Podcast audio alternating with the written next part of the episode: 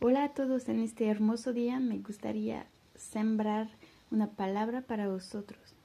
Seguimos con el tema de imitar a Jesús, nuestro, nuestro Señor y Salvador. Vamos en Juan 2, versículo 1 a 12. Es la historia de Jesús en las bodas de Caná. Creo que muchos ya conocen. Para resumir, Jesús y sus discípulos fueron invitados a una boda donde también estaba la madre de Jesús. Durante la boda faltó vino y allí Jesús hizo el primer milagro, transformó agua en vino para que la boda siguiera con vino. Jesús estuvo invitado a la boda, él respondió la invitación, viniendo a la boda, pero más que eso se puso al servicio de lo que le habían de los que le habían invitado dándoles más vino.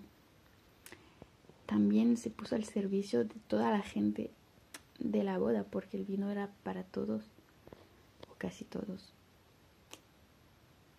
Mis preguntas son, ¿cuándo estás invitado a un lugar? ¿Qué respondes? Y si vayas, ¿cuál es lo que llevas?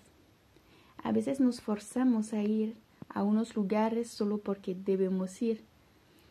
En esta posición muchas veces olvidamos lo esencial del momento y no llevamos ni alegría, ni regalo, ni buen humor, ni nada.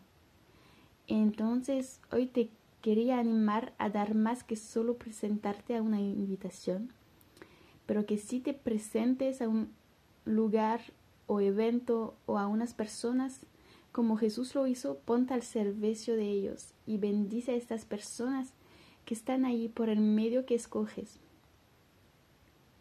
Hay muchas maneras de bendecir a la gente. ¿Cuál medio puedes escoger tú? En este evento, en este momento, con estas personas, ¿qué escoges hacer? ¿Qué es lo que vas a dar más? Y pues con estas palabras os deseo un buen día y os quiero mucho. Un abrazo.